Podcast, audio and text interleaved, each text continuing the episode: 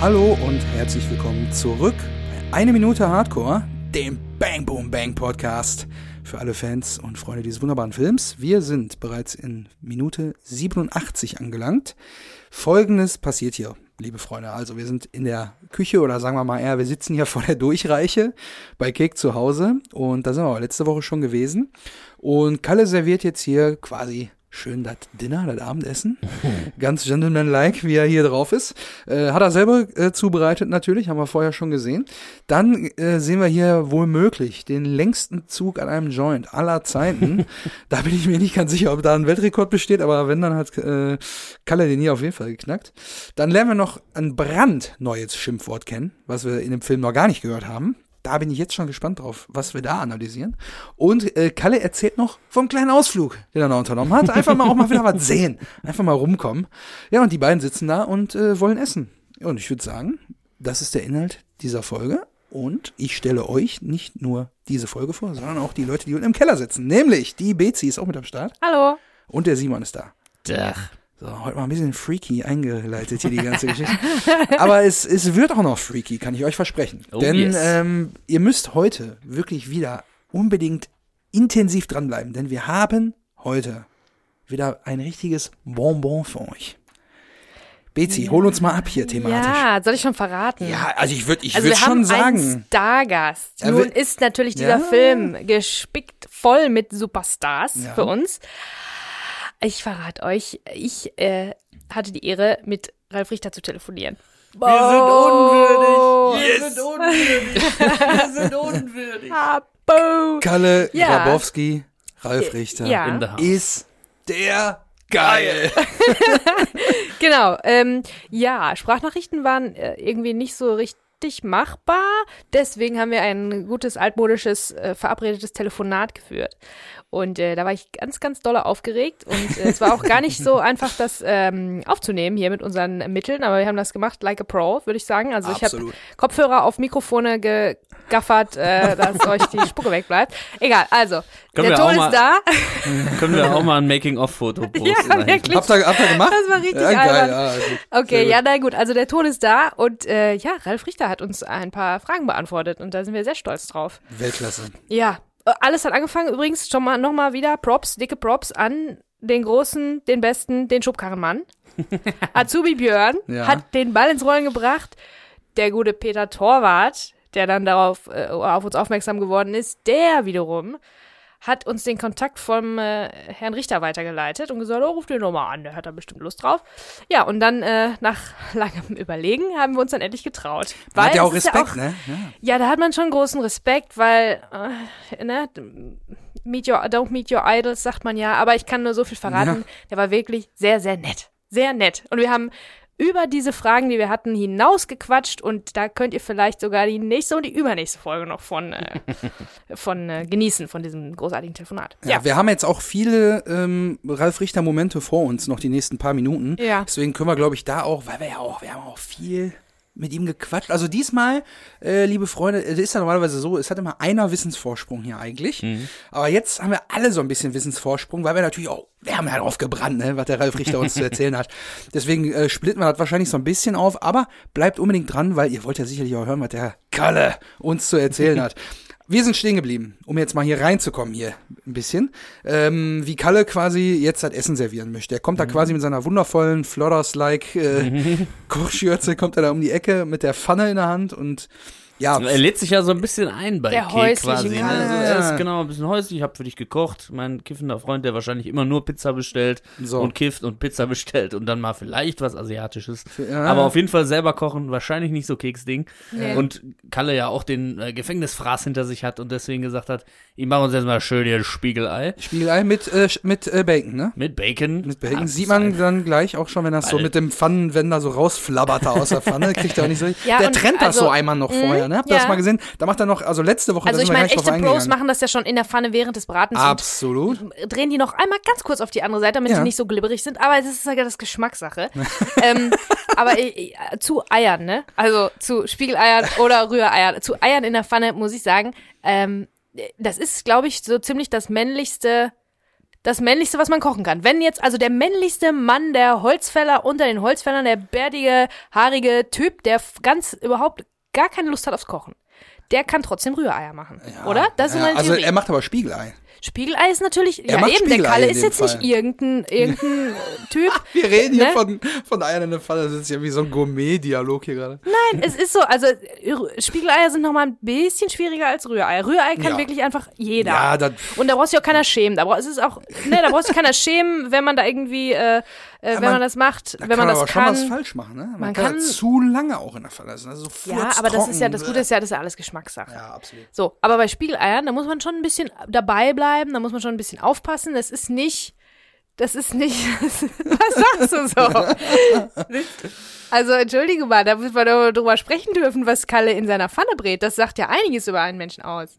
Ja, definitiv, auf jeden Ja. Fall. Und ich meine, da könnten wir jetzt gleich einsteigen, wenn du schon sagst, was der Kalle hier in seiner Pfanne Ja, dreht. das war überhaupt die allerbeste Frage. Da haben wir ähm, P- Pulitzer-Preis äh, äh, Journalisten eingeladen, die diese großartige Frage hier. Ja, das war meine, das war meine Frage, weil man Ja. natürlich, wir unterhalten uns ja hier immer minütlich für alle, die jetzt vielleicht auch neu hier dabei sind, weil sie irgendwie durch äh, Ralf Richter hier gelandet sind. Ähm, dadurch, dass wir das minütlich besprechen und jetzt ist hier mal drei Sekunden lang äh, im Bild irgendwie ein, äh, ein Spiegelei zu sehen, da müssen wir dann natürlich jetzt drüber sprechen, was wir auch gerade getan haben. Und jetzt sind, stellen wir natürlich auch die Frage äh, an Ralf Richter, und das war von mir die Frage, ja, was würde denn äh, der Ralf Richter so zu Hause kochen, wenn es mal schnell gehen muss und es trotzdem lecker sein soll? Und äh, ja, hier ist seine Antwort. Äh, fast immer italienisch. So Spaghetti, sowas, das geht eben schnell. Und das habe ich so gut drauf, ne? also weil ich das so oft gemacht habe, dass das Spaß macht. Ja, ja, das ist, das, das esse ich am liebsten. So, ja, Freunde, die erste, Mhm. wir haben den großen äh, Ralf Richter hier zu Gast und das erste, was ihr hört, ist, äh, was er sich in der Pfanne macht. Es tut uns leid. Aber wir sind ja auch äh, nicht so der stringenteste äh, Podcast, wenn man, wenn man das mal so sehen will. Und natürlich kommen auch noch viel mehr Fragen, die viel mehr in die Tiefe gehen. Aber ihr belächelt das, aber man kann darüber, was äh, jemand äh, vor allen Dingen ein Mann, naja, auch so, äh, darüber, was jemand kocht, gerne kocht und was er gut kann, kann man schon Rückschlüsse auf seinen Charakter äh, ziehen. Wie zum Beispiel der Charakter Kalle, der Spiegeleier macht, das ist rustikales Essen, ein männliches Ja. Essen mit Speck. Das ist stark, ne? Das ist, das gibt Ja. ordentlich Kraft. Äh, Gibt auch Energie, ne? genau, Die die beiden so kurz Genau. Schlafen gehen unbedingt brauchen. genau. Und Ralf Richter, ähm, finde ich gut, ne? Italienisches Essen. Ja, ich kann mir aber sehr gut vorstellen, Pasta. natürlich äh, geht da äh, hinter äh, der Gedanke natürlich weiter, dass jetzt, warum er macht, äh, warum er macht, perfekt, Sprachen lernen, äh, warum er sich Rührei mit Speck macht, denn ich nehme an, dass er im Knast keinen guten Fraß gekriegt hat und wenn es sowas da gab, totaler labbriger Kram war. Stimmt, das muss man Und frisch deswegen und will er das jetzt machen. richtig geil mal selber gemacht, wieder schön so selber äh, äh, braten. Und dass äh, Ralf Richter uns jetzt erzählt, dass er gerne Italienisch und Pasta und was weiß ich macht, geht schnell und gelingt immer. Ist natürlich das Geheimrezept, ne? Und das hat er natürlich gut drauf. Ja. Richtig gut drauf. Hab ich- Na, Ja, das, das war nicht die erste Frage, die ich ihm gestellt habe, by the way. Es ist also äh, nicht chronologisch angeordnet. Genau. Wir sind nicht, ja, hallo Genau. Richter, was haben Sie denn gerade in der Pfanne? Genau. Können Sie denn Nein, nein, kochen? macht euch keine Sorgen. Ähm, ja, dann ist Gut. mir halt aufgefallen in der Situation, wo er ähm, das äh, äh, Gericht da serviert. Ähm, also bevor ich jetzt weitermache, erstmal ganz lieben Dank überhaupt, Ralf Richter, dass äh, wir die cool. Ehre haben, hier äh, die Sprachnachricht mit einzubinden. Und äh, da muss ich sagen, hier, ähm, ja, er schiebt das dem Kekse auf den Teller rüber mit dem Pfannenwender und dann setzt er sich rüber und er isst selber einfach aus der Pfanne Genau. direkt aus der Pfanne. Aber bevor er das macht, sagt er natürlich erstmal, letzte Woche hat er schon angekündigt, ja, wo soll er überhaupt hin? Ja, weil, jetzt kommt dann heute der Einstieg in diese Minute mit Manuela, die alte Nutte ist abgehauen, da. Da ist so eine Diese geile Pause, Pause, die- ah, die macht vor dem das- Wort. die Manuela, die alte Die Nutte. alte Nutte. So, und also bevor wir äh, auf das Wort Nutte eingehen und ob und inwiefern das zutrifft auf unsere gute Manuela, ist mir aufgefallen, dass hier der Kalle Manuela sagt, der nennt sie beim ganzen Namen. Das ist ein bisschen, ähm, das gibt ihr so ein bisschen die Menschlichkeit. Und Kalle dementsprechend auch, so wie damals als ähm, Frankie, ähm, bevor er gestorben ist, Frank genannt wurde. Also Kek hat Ja. Frank gerufen Mhm. und dadurch ist diese Kunstfigur Frankie zu dem Menschen Frank geworden. Und ich habe das Gefühl, ein bisschen habe ich diesen Vibe hier auch, dass er hätte auch Manu sagen können oder die alte Nu- oder ohne Namen, aber er wiederholt ihren Namen und Manuela, den ganzen Namen. Also Für mich, für mich hat es mehr so den Vibe, wenn deine Eltern dich irgendwie schimpfen. Exakt. Ne? Dann, dann rufen sie immer deinen ganzen vollen Namen und den Mittelnamen Ja, ja, ja, wenn du einen Zweitnamen hast, immer mit dazu. Ne, Daran muss ich jetzt eigentlich eher so denken. Ich habe mich dann aber auch ein bisschen äh, mit dem Wort Nutte beschäftigt, weil ähm, wir auch gerne mal äh, Jetzt privater Natur? wir gucken ja auch gerne mal äh, etymologisch äh, auf, auf die Worte, ähm, wo die denn so herkommen, die Wortherkunft. Und da habe ich natürlich jetzt gefunden, dass Nutte ein vulgär abwertender Begriff ist für eine Frau, die für Geld sexuelle Handlungen vor, vornimmt. Äh, wissen wir natürlich alle, wisst ihr alle von eurem Müller. Oh, habe ich nicht gesagt. ähm, und das quasi, ähm, ja, der Begriff stammt dann vom Anfang des 20. Jahrhunderts äh, aus dem Berlinerischen von Nut, was eine Nut ist so viel wie Spalte, Fuge, Ritze. Ah. Äh, dass es quasi daher kommt. so eine Nut. Eine Nut, ja. Ach so, das kenne ich aus dem, aus dem Dachdeckerbereich und äh, von, von äh, Schreinern und so, mit Ich denen ich noch aus der Ausbildung hier vom, vom Buchbinden. Nut und Feder. Ja, oder das gibt's auch aus dem Handwerksbereich. Handwerksbereich, ja. Und Ja, ja, man ist sich aber nicht ganz äh, einig, vielleicht kommt es nämlich auch aus dem Jiddischen von dem Wort Niddo, was die menstruierende Frau quasi, ein Begriff für eine menstruierende Frau ist. Wahrscheinlich noch aus einer Zeit, als das halt so ein bisschen als irgendwie schmutzig oder wie auch immer galt oder so, ne? Ähm, so Mhm. Ich sehr- sag, ich sag nur Stichwort Pinky Gloves, ne? Aber unbezahlte Werbung. ja, sehr outdated auf jeden Fall. Oh Mann, oh natürlich, Mann, oh aber ja. Ja, ist einfach, ähm, wollten wir jetzt mal schauen, wo das denn herkommt, weil nicht, dass man es jetzt so regelmäßig benutzt, aber man hat Ja. noch nie hinterfragt, äh, welcher Wortstamm da eigentlich hintersteckt oder Das so. stimmt. Ja, Ja. danke Und für wir diesen sind ja auch, und wir wollen ja auch, also. dass ihr nicht nur viel lacht, sondern auch viel lernt. So Ne? sieht's aus. So sieht's Deswegen aus. seid ihr hier. Ja, und ähm, die alte Nutte, äh, das, was du gerade gesagt hast, nämlich Betsy, dass äh, das so ein bisschen vermenschlicht mehr wird, anstatt diese Kunstfigur Manu. Ähm, genau das Gegenteil findet ja bei Frank, besser bekannt als Frankie statt, als Kek fragt, hast du mit Manuela Grabowski geschlafen? Dann fragt er, wie? Manuela Grabowski? Nee.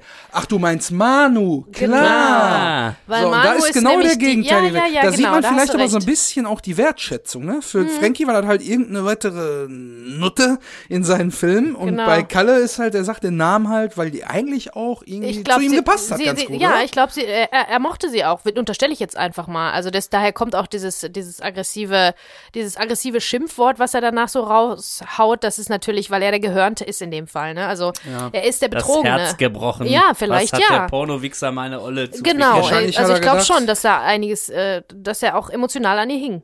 Absolut. Ne? Ich denke mal, er wird jetzt wahrscheinlich mit der, mit der, mit der Frankie überfahren Aktion vielleicht versucht haben, so, ne, die wieder so noch an sich ranzuziehen. Vielleicht, du weißt ja, er ist im Knast, Manu verhält sich ja nicht wie eine Nonne, wie Kek gesagt hat. Ob er vielleicht denkt, dass er mit dem Überfahren von Frankie dann so ein bisschen Manu wieder für sich gewinnt, mäßig so. Ist natürlich komplett nach hinten losgegangen. Ähm, aber kann ich mir auch gut vorstellen. Ja, überhaupt wissen solche Leute, also solche Charaktere, wie, wie Kalle einer ist, wissen ja damit gar nicht umzugehen mit, mit sowas wie Enttäuschung und äh, gebrochenen Herzen und äh, ne, also wenn sie betrogen werden, die wissen ja gar nicht anders zu reagieren als mit äh, puren, blinden Wut und Aggression und äh, das ist jetzt so ein bisschen aber abgeflacht hier, ne, also man merkt, die haben so ein bisschen, er hat so ein bisschen ist so ah, zu, äh, zu sich gekommen, weil er auch einen tollen Ausflug gemacht hat, wie wir Ja. später erfahren, aber der ist so ein bisschen runtergekommen. Überhaupt finde ich, ähm, das ist ein ganz, finde ich, eine ganz tolle Situation, eine ganz tolle Szene, habe ich, glaube ich, letzte Woche schon gesagt. Aber nach wie vor hat das so, als ob alles jetzt einmal nochmal zur Ruhe kommt, bevor das große Finale kommt oder bevor alles, äh, alles wieder den Bach runtergeht, so aus Keks Sicht zum Beispiel, weil ähm, dieser Moment, dass der große Böse, der aggressive, möglicherweise äh, mordende Kalle jetzt mit Kek da sitzt und die genießen irgendwie ein, Essen zusammen und unterhalten sich wie alte Freunde. Das wissen wir alle, das kann so nicht bleiben. Die Situation ist, ne, also das ist leider zum Scheitern verurteilt, aber das ist jetzt dieser kleine Moment, den die, den die haben und den wir als Zuschauer auch haben, wo alles so friedlich, fast idyllisch ist. Finde Ja, ich. so, So, äh, für, für Gangstersoße ist es idyllisch. Äh, ist halt so eine, so eine bisschen ausgelassenere Stimmung jetzt. Die Bullen sind weg. Jetzt erstmal durchatmen. Kek ist eh den ganzen Film lang gefühlt nicht zur Ruhe gekommen. Genau. Und jetzt wollen beide einfach mal durchatmen. Apropos durchatmen. Kek hat natürlich, während äh, Kalle das Essen zubereitet hat, jetzt nicht nur auf der faulen Haut gelegen, wie er sonst seine Art ist. Er hat natürlich wieder fleißig einen Joint gebaut. Und jetzt ist er quasi bereit, quasi mit Servieren des Essens äh, einen durchzuziehen. Und in dem Moment, wie er den anzündet, sehen wir dann, wie die Hand äh, von Kalle ins Bild kommt, nachdem er gesagt hat, die Nutte ist abgehauen. Und dann nehme ich mal an, will er auf den Frust da erstmal auch einen durchziehen und nimmt Kek dann direkt den gerade gebauten, frisch angezündeten Joint weg. So, und da sind mir jetzt zwei Sachen äh, zu aufgefallen. Erstens, klarer Regelverstoß. Wer baut, der haut. Man Ja. kennt es. Ah, Hat ja. Kalle natürlich hier absolut gebrochen. Finde ich schade. Aber er muss natürlich an sich denken, weil er ist von seiner Manu verlassen worden und da will er jetzt erstmal einen drauf durchziehen. Und zweitens, die Hand, die ins Bild greift, die entblößt uns ein Unterarm-Tattoo mit Ja. dem Schriftzug Boy, Boy George. George. Und das natürlich für den absolut fürs maskuline, dominante dastehende äh, ähm, ja, im Verhalten von, von Kalle ein absolutes Gegenteil, weil Boy George, ihr kennt's ja alle, ne, Culture Club damals, Kama, Kama, Kama, Kama, Kama, Kamele. Brauche ich jetzt nicht vorzusingen? Äh, Die GEMA sperrt uns ja, jetzt. ja, ja. Das war so original, die denken jetzt, das wäre der Original Boy Danke, George gewesen. Danke fürs Kompliment. Aber war natürlich eine ganz, ganz wichtige Ikone in den 80ern äh, für die Szene der Homosexuellen und äh, passt ja so überhaupt gar nicht zu, zu Kalle, dem, Eigentlich dem nicht. Charakter. aber wir haben ja jetzt über Kalle auch schon die eine oder andere Sache gelernt und der kann schon überraschen. Und vielleicht ist das Ja. eben so eine Überraschung, dass er, ähm, äh, also eine positive Überraschung auch, dass er so jemanden wie Boy George so feiert, dass er von dem ein großes Tattoo hat, weil er möglicherweise erklärt es auch seinen Den extravaganten Ja, Klamottenstil, ja. ganz genau. Seinen Geschmack, ne? Also, ja, ja. Dass es er dann ist ja auch ein bisschen Punkrock, jemanden ne? supportet. Also so rauszustechen und einfach so keinen Fick zu geben, was Leute von einem denken, wie es Boy George ja auch damals halt so ja, getan aber hat. er So. ist halt poppig ohne End. Also ja, durchgehend ja. Pop, oder? Hat er auch mal irgendwie andere Musik? Nein, es ist ja also das, was du meinst mit punkig im Sinne von einfach gegen alles, was den Normen entspricht. Ne? Mhm. Also das war ja nun mal in den 80ern nicht das einfachste Thema Homosexualität, ist ja heute zum Stimmt. Glück etwas besser geworden. Ähm, aber das war ja, du bist ja sofort der Paradiesvogel gewesen. Und genau das hat er sich auch zunutze gemacht und hat das voll ausgespielt und auch sehr richtig- gut. Sehr Find ich's gut. aber richtig geil von Kalle, muss ich sagen, dass er das supportet. Ja, mit aber einem wer mit einem goldenen Mercedes durch die Gegend fährt, kann Und auch, in einem äh, fliedernden äh, Schlangenoptik-Glitzeranzug. Ja. Da muss man Fragen haben. Ja, ja, das Ja, ist- also dann kann man ja auch so eine, so eine Ikone da abfeiern. Also es ist jetzt nicht das Erste, was einem einfällt. Das Erste, was einem schon eher einfällt, ist natürlich die Musik, die jetzt wirklich da im Hintergrund einsetzt. das Äh, habe ich mir auch genau ne? so Motorhead ähm, mit I Don't Believe a Word. Das Was? ist dann wahrscheinlich Ah. eher so die Musik, die. So heißt der Song. Ja, ja, Ah. ja, ja. Ja, es ist tatsächlich auch ein bisschen Passt ja äh, für Motorhead-Verhältnisse zumindest fast balladig. Absolut, Ich ja. habe mir den Song auch nochmal angehört. Also Motorhead ist tatsächlich wirklich wa wahrscheinlich die Band, die ich am meisten live gesehen habe. Das war, die kam ja wirklich irgendwie alle zwei Jahre auf Tour damals. Und es Mhm. war einfach so, ey, kostet auch irgendwie 25 Euro oder so oder 30 Euro. Das war nie, die haben nie die Ticketpreise hochgezogen. Der Typ ist ja einfach immer durchgetourt, ne? Und dann Mhm. kamen die einfach alle zwei, zweieinhalb Jahre mal irgendwie in Köln vorbei oder irgendwie in Dortmund, Düsseldorf oder. Festivals auch überall. Genau, ne? Ja. Und ging einfach immer, du wusstest immer, was du kriegst. Ne? Also da keine Überraschungen, einfach immer schön aufs Fressbrett und äh, hat immer super viel Spaß gemacht. Ne? Mhm, stimmt. Ich habe die auch dreimal gesehen. Ja. Auf jeden Fall geile Liveband. Ähm, und das Geile ist halt, es gibt den absoluten Kontrast hier, ne? Zu der, zu der ganzen restlichen Vertonung im Hintergrund. Wir haben eigentlich immer relativ smooth Songs von den H-Blocks gehabt, die das alles so ein bisschen untermalen, atmosphärisch. Und jetzt läuft's hier jetzt so ein bisschen, also wär's n- ein Hauch lauter, hätte man so einen Kneipenflair gekriegt, ne? Als ob man hier in Essen im, im Nord sitzen würde. Aber es ist halt sehr leise im Hintergrund, deswegen ist halt eher so eine Art Wohlfühl, äh, Atmosphäre, die man jetzt hat, die das ganze Gespräch auch so ein bisschen so unterstützt. Die hören jetzt mal das, wo sie Bock drauf haben. Und, in, der ganze Film ist ja eher rockig, äh, hintermauert. Und deswegen passt das hier natürlich sehr gut. Und Fre- Peter Torwart hat ja, glaube ich, mal in einem Interview gesagt, er wollte unbedingt ähm, äh, Motorhead unterbringen. Er wollte, glaube ich, sogar Ace of Spades benutzen, haben wir doch drüber gesprochen, als Wo ist meine Kohle? Da sollte das eigentlich, sollte Ace of Spades im Hintergrund laufen. Dann Stimmt. sind aber die Rechte nicht für Ein weiterer Stargast war ja Dr. Ringding, äh, der, hat dann mit seiner. Band äh, Dr. Ringding and the Allstars ähm, Senior Allstars. Senior Allstars, Entschuldigung, ähm, da ja quasi dann den, den Soundtrack gemacht haben für die Szene, wenn Kek schläft und äh, erwacht und der Zombie-Kalle steht vor ihm und so. genau. da sollte eigentlich auch schon Motorhead laufen. Jetzt ist es an der Stelle, die ist aber auch gar nicht so unprominent in dem Sinne, dass er jetzt die, der Joint einfach aus der Hand genommen wird, Ja. gezogen wird. Also sind wirklich tatsächlich irgendwie fünf bis zehn Sekunden Ja. Stille quasi. Außer die Musik ist da nichts auf Audioebene Genau. und natürlich das Ja, sehr gut. Staubsauger Ja, ja, ja. quasi vom kiffenden Kalle. Ähm, ja, und äh, da haben wir jetzt natürlich auch nochmal eine Nachricht. Willst du nochmal? Genau, ja, also aber ihr müsst natürlich den Hintergrund erstmal erklären, warum Ja, wir überhaupt zu der Frage gekommen sind. Ja, Denn- äh, Kalle zieht die Tüte augenscheinlich in einem Zug weg. Ja. Also wir sind in, einem, in einer nahen Einstellung von ihm sehr profilig. Dazu sage ich äh, gleich auch nochmal was. Ja. Oder sage ich das jetzt? Nein, gleich. Man sieht im Ähm, Hintergrund übrigens wieder die Wodkaflasche und eine Boah, Packung krieg ich- Kaffeefilter. Boah, krieg ich direkt Kopfschmerzen, wenn ich diese Billig-Wodka-Flasche da sehe. Ja. Boah. Das stimmt. Das ist direkt so Wodka-O-Kater mit irgendwie 19 oder so. Ja, ja. Da, Ja.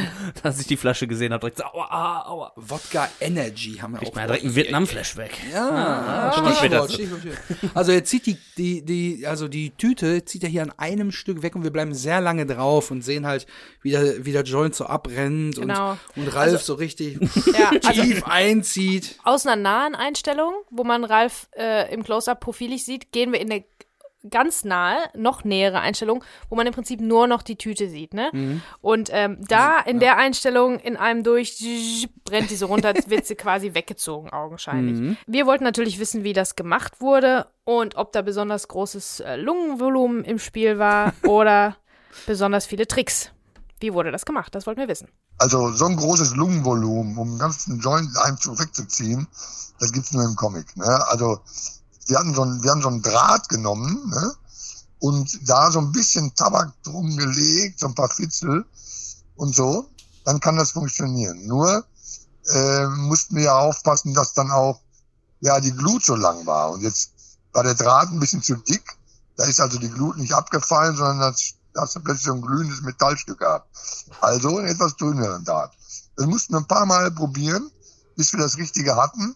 Und dann hat es funktioniert. Also in Wirklichkeit äh, äh, war da einfach ein Draht drunter. Mhm. Ja, das entzaubert auf einer Seite das Ganze ein bisschen, aber interessant, mit welchen Tricks hier äh, noch ausprobiert wurde, ne? Und auch noch, dass die Idee überhaupt da ist, das mit einem Draht zu machen. Also ich hätte jetzt eher gedacht, dass wirklich irgendwie was, ja, ob da jetzt, ein, jetzt nicht ein Staubsauger, aber irgendwas, Ja, ja, ja. irgendwas dahinter ist, Was was, das, so, was das zieht einfach und Ja. dann wird das so eine Art Zeitraffer gedreht oder so, das hätte ich vielleicht gedacht. Ja. Ich hätte auch gedacht, Zeitraffer habe ich auch gedacht. Aber es ist kein Zeitraffer, es, es brennt einfach nur schnell Ja. runter, ne? Das ist, glaube ich, das jetzt, ja? Mit einem Draht. Ich finde es toll, ich find's toll, wie Ralf Richter erzählt. Ja. sowieso. Erklärt so richtig. Ja, ne? ne? Und ist das so? ein bisschen, ne? Ja? Ne, erklärt mir, er hat mir das so richtig erklärt. Das war richtig, äh, das war richtig schön. Jetzt, wo ich das nochmal so äh, äh, vor Augen geführt bekomme. Das war so, so richtig erklärend und so. Ja, vielleicht kann er ja nochmal bei Sendung mit der Maus vielleicht auch nochmal irgendwie. Oder den neuen Peter Lustig Ja, oder so. Oh, geil. Nein, wirklich top. Also wirklich, das war wirklich echt nett. Geiler Sketch, so Peter Unlustig, so wo der am Anfang, am Anfang erklärt er das noch so voll lieb wie jetzt gerade so und dann wieder so explosiv äh, auf Kalle Manier so, Mann, das ist nicht geschnallt, Mann, no. Hab ich erlaubt zu reden. Der kleine Timmy hat noch eine Nachfrage und dann, Dann hab ich steht, erlaubt zu genau, und dann steht er da an dem Gartenzaun und erklärt das so und dann kommt so ein Kind und darf ich auch mal, wenn wir beide was zu besprechen haben, jetzt du die Fresse, ist ja klar. Mann, oh, Mann, oh, da kann ich mir sehr gut vorstellen. Ja, aber ganz Ja. lieben Dank auch dafür und das ist so ein bisschen auch aufgelöst natürlich, ne? Also ich habe immer so, ähm, Ich war auch bei der Schlauchtheorie tatsächlich, Ja. dass irgendwie, weil man, Bezi hat ja gerade auch schon gesagt, die Einstellung so total profilig ist, Ja, dass da einfach irgendwie am Mund entlang hinten, weil man sieht ja die rechte Gesicht, Gesichtshälfte nicht, äh, dass da irgendwie der Schlauch entlang geht und Mhm. da so tsch, irgendwie eine Maschine da den, den Rauch so schnell wegpustet. Ne? Äh, Ja. Spannend. Spannend. Also, ein, ähm, ein großes Mysterium im Bang Boom Bang Universum ja, ja. ist gelöst. Genau. Ähm, also eine Kleinigkeit hätte ich noch an dieser Stelle vielleicht zu dieser profiligen Einstellung. Also Ja, sehr das gerne. ist ja überhaupt ein richtiges, ein regelrechtes Tableau wieder. Und es erinnert mich an unsere Lieblingsszene, das Date. ah, ja, Also, stimmt, da bekommen wir ist so. Andi ja so nah. Ah, es ist so. Also man kann das schon vergleichen, weil diese Szene ist im Prinzip, also das Date ist im Prinzip so, dass das Bild, die Spiegelung vom Idyll, was es nicht gibt, äh, verdeutlicht durch den Fenster, äh, durch das, durch dieses Fensterrahmen. Das Von sieht der dann aus. Durchreiche, meinst du? Das sieht, ähm, ne, ich bin jetzt beim Date. Ach so, ah, okay. Ähm, also dieser Fensterrahmen, der um die beiden, um Andy und Melanie drumherum ist, wirkt, äh, löst das im Prinzip aus der Realität und macht das zu einem Gemälde. Mhm. Und hier ist das auch ein bisschen so. Also die sitzen ja vor dieser Durchreiche, alles ist ganz klar und genau geteilt. Ähm, des Weiteren ist es Fast hier Wes so. Anderson gleichmäßig, symmetrisch. Genau, ganz symmetrisch. Und ähm, du siehst die zwei immer nur im Profil. Selbst in den Close-Ups ähm, werden, werden die nur ganz profilig gezeigt. Äh, das ist beim Date zum Beispiel nicht so. Da gibt's eine Overshoulder und du siehst die Leute, du siehst die beiden von vorne jeweils allein in ihrer Einstellung.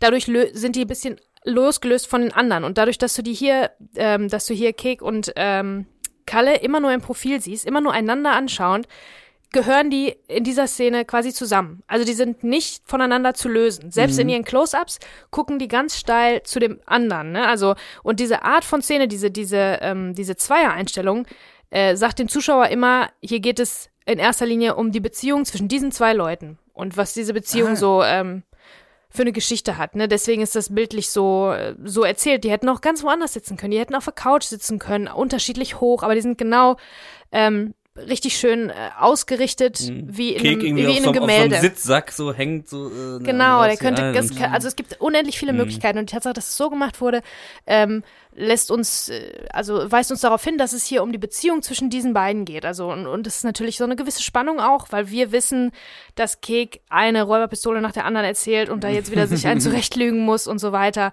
und dass Kalle gefährlich ist. Irgendwo trotz dieser sehr sehr netten äh, Szene hier ist Kalle ein gefährlicher Typ und das schwingt da alles so ein bisschen mit. Das ähm, wird auch unterstützt nochmal um dies, über das ähm, durch dieses bühnenhafte Licht. Also da kommen Lichter von ganz, Ja. ganz steil oben. Das ist natürlich total unlogisch in Wohnungen.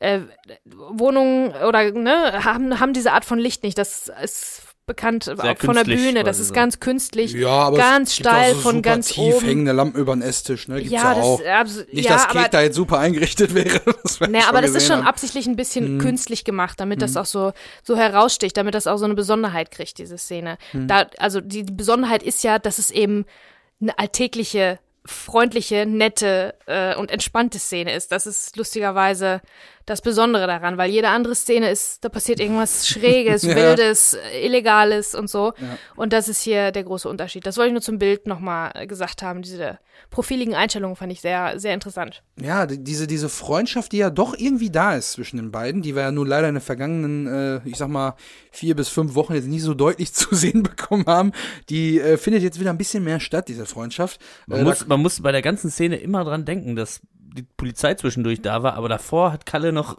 Kick voll auf die Fresse gehauen. und ne? hätte fast noch einen Polizisten abgeknallt. Also dieser Ne? Kontrast, äh, das ist Ne, schon, also, schon sehr ne, intensiv. der haut dem eigentlich jetzt einen auf die Mütze, tritt noch mal rein, dreimal als er auf dem Boden liegt und jetzt sitzt er da mit seiner Schürze und, macht ihm schön macht Essen. Ihm schön was ja. zu essen. Ne? Also das ist alles innerhalb von fünf Minuten ist das so ist schon umgeschwenkt. Ne? speziell, ja. Ja. Und was auch speziell ist, ist jetzt der Ausruf, den wir als nächstes hören. Äh, nämlich nach dem äh, in einem Zug weggezogenen Joint hier äh, das Bild quasi wieder verlässt, weil er den an, abgerauchten Stummel jetzt schon mal rüberreicht. Dann hält er so ein bisschen die Luft an, so angestrengt. Pustet dann den Rauch aus, so auch mit so einer flabbernden Lippe, so. Und dann Vietnam. Und dann frage ich mich natürlich, What? was will er jetzt hier? Was sind das für Buchstaben? Kann ich nicht lesen. Vietnam oder Also, was? da würde ich ähm, als erstes gerne den Audiokommentar zu Rate ziehen an dieser Stelle. Ah. Dann ist es wieder Zeit für Audiokommentar. Betty. Also, äh, im Audiokommentar wird auf dieses Vietnam angesprochen, jedoch nur ganz kurz. Aber bevor ich das erzähle, ähm, ein kleiner Fun-Fact, der mir noch, den ich eigentlich letzte Woche schon erwähnen hätte erwähnen können, habe ich aber nicht, habe ich mir für diese Woche aufgespart. Das Innenleben von Keks Wohnung, habe ich von Peter Torwald erfahren, ist nachgebaut in Fabrikhalle. Also das alles, was wir jetzt sehen und die letzte Szene auch schon mit den Korps gar nicht und in so, der kleinen ist nicht in der kleinen Buderusstraße. Das ist eine Fabrikhalle. Also ein Studio wahrscheinlich dann. In dem Deswegen Fall. auch das improvisierte Klo hinten und so. Ne? Genau, genau. Also es ist nicht die kleine Ah, Buderusstraße. ist aber, boah, das hat mich jetzt aber auch ein Ich bin was um bisschen. die Ecke gekommen jetzt, ne? Da, da, jetzt bin ich aber ein bisschen auch traurig, ne? Nö, also dachte- eigentlich ist es ja normal, dass Innenräume auch nachgebaut Naja, da, werden. ne? das also, ist natürlich schon klar, aber ich dachte so, stell mal vor, du wohnst in der kleinen Buderusstraße 42 und du kennst die Raumaufteilung, weil du die im Film gesehen hast, mäßig so. Aber dabei ist das gar nicht das Haus von innen. Boah, das ist schon ein bisschen. Ist alles Es war wahrscheinlich zu klein, war für das ganze Ja. Licht und Oder Technik und so weiter. Das Allein schon das Beispiel, was du gerade genannt hast mit dem Licht von oben, Ja. das geht dann halt nicht, wenn da Nee, eine Decke eben. ist, so, ne? Und dann brauchst du einfach, oder willst einen du eine Schwenk höhere machen Decke. und so Mhm. weiter, ne? Und dann hast du dann da rausnehmbare Wände und so weiter, ja. Ja. Dann sehr aufwendig natürlich auch für einen Debütfilm, aber echt krass. Boah, wie viele Infos, wie ihr euch heute um die Ja. Ohren hauen, das ist ja der Wahnsinn. Pass auf, jetzt die nächste. Also, bei diesem Audiokommentar hat Ralf Richter noch gesagt, die Tüte hat er fast ganz durchgezogen. Da war mir auch kurz schlecht. Also, ich glaube, der musste schon, ne, daher kam auch so ein bisschen die Frage, der musste, glaube ich, schon ein bisschen Lungenvolumen auch aufbringen, weil du musst ja trotzdem ziehen. Also Ja. selbst wenn der Draht da mithilft, ne, also da war ihm auch äh, ein bisschen schlecht. Ja, und der hat ja gerade von mehreren Versuchen auch gesprochen. Also Ja. wenn er dann so, okay, wir machen noch eine und du so, boah, Ja, ja. so voll Nikotin-Überdosis. Mm, Ja. Lecker. Also, ähm, Vietnam ist die Erklärung, woher ich das kann, sagt Ralf Richter. Äh, jetzt ist das aber zum Schlagwort geworden. Leute sprechen mich auf der Straße drauf an.